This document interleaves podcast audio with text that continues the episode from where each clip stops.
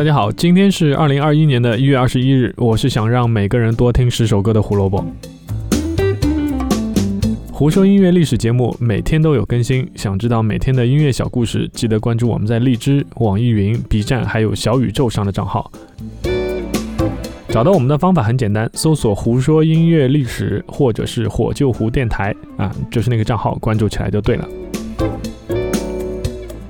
今天要讲的是 Bon Jovi 这个美国顶尖流行乐队的出道专辑。说起来，我自己买的第一张欧美乐队的 CD 就是 Bon Jovi，不过一直到今天啊，我都没有成为他们的歌迷，可能对我来说，还是嗯，还是稍微太流行了一点吧。一九八四年一月二十一日，美国著名乐队 Bon Jovi 发行出道同名专辑 Bon Jovi，美国销量超过一百万张。说起 Bon Jovi，我们就不可能避开他的核心人物 John Bon Jovi。这就像你说 Van Halen 不可能避开 Eddie Van Halen 是一样的道理啊。一九六二年出生的 John，十三岁的时候就开始组乐队，那时候他就可以弹钢琴还有吉他。因为持续对于音乐很感兴趣呢，他就去了自己的堂哥的录音室工作。这位堂哥名字叫 Tony Bon Jovi。啊，当然，这个 Bon Jovi 跟他的 B O N 空格 J O V I 还是有点区别。其实他的原名是叫 B O N G I O V I，所以读音很像啊。John Bon Jovi 原来的那个后面的他的家族名字也叫 Bon Jovi，所以是堂哥嘛，姓是一样的。那这个 Tony Bon Jovi 比 John Bon Jovi 要大十五岁之多，所以在家族里面也是 John 在音乐方面的老大哥，带着自己的小弟一起玩。早期，Tony Bon Jovi 曾经做过 Talking Head、Aerosmith，还有朋克的始祖乐队 Ramones 的制作人。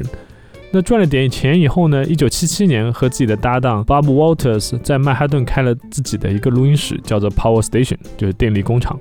啊，别以为他们真的是随便开着玩的，这个录音室号称有着当时全球最好的声场环境之一，所以生意也是特别的红火。而 John Bon Jovi 就是在那里打打工、学习学习、长长见识。并在十八岁的时候录了自己的第一首单曲《Runaway》。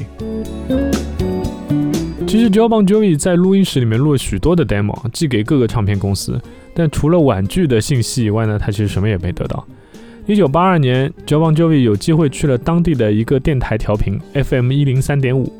要说 John 的运气其实是真的不错，他去这个 FM 一零三点五的时候，碰巧是这个调频为数不多的历史上为数不多红火的时候。一九八二年初，这个电台换了老板，播放的内容开始聚焦到 AOR 上面。AOR 就是 Album Oriented Rock，这个以后有机会跟大家讲，就是它不单单只是播那些金曲或者是你打榜的歌曲，它会放整张专辑的歌曲。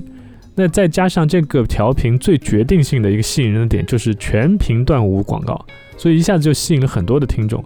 那里的 DJ 听了 Joe Bon Jovi 的 demo 以后，很喜欢《Runaway》这首歌。于是决定把这首歌放进电台策划的一个本地有潜力音乐人的精选专辑里面，并且动用其他几个姐妹频道也帮着一起推了这首歌。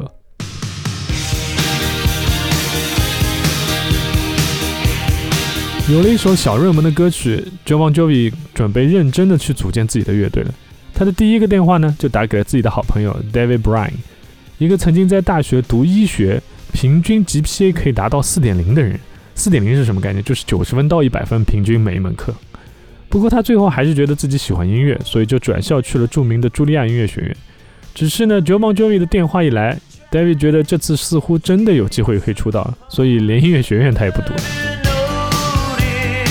然后 David 又打电话找到了贝斯手 Alex John Such，还有鼓手 Tico Torres。这里有一个小插曲，在 Bon Jovi 的后来正印主音吉他手 Rich Sambora 出现之前，短期支撑乐队主音吉他手位置的是另一个美国超级有名的金属乐队 Skid Row 的吉他手 David Snake Sabo。他和 Joe Bon Jovi 是邻居，两个人曾经说好啊，就是看谁先出道，那先出道的人要帮助那个还没有出道的人。最后 Joe Bon Jovi 其实没有食言，他在自己已经非常火的时候拉了萨博一把，于是 Skid Row 才有了出道的机会。这个等到有时候我们会再来讲。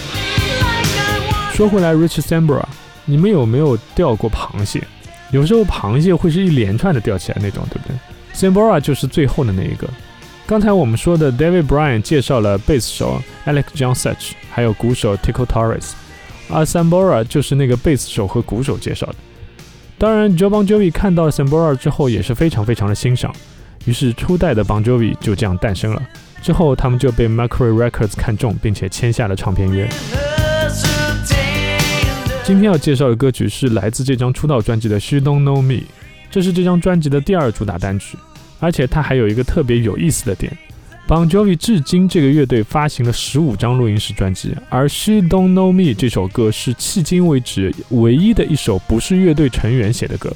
而是唱片公司觉得出道专辑还需要一首可以大火的单曲，所以塞了进来。感谢收听今天的节目，胡说音乐历史，音乐让每天更重要。明天我们要讲到一支英国乐队，曾经我也痴迷过一段日子，那就是 Sweet，一个出道这么久的乐队，新的专辑还能有好歌吗？明天告诉你，拜拜。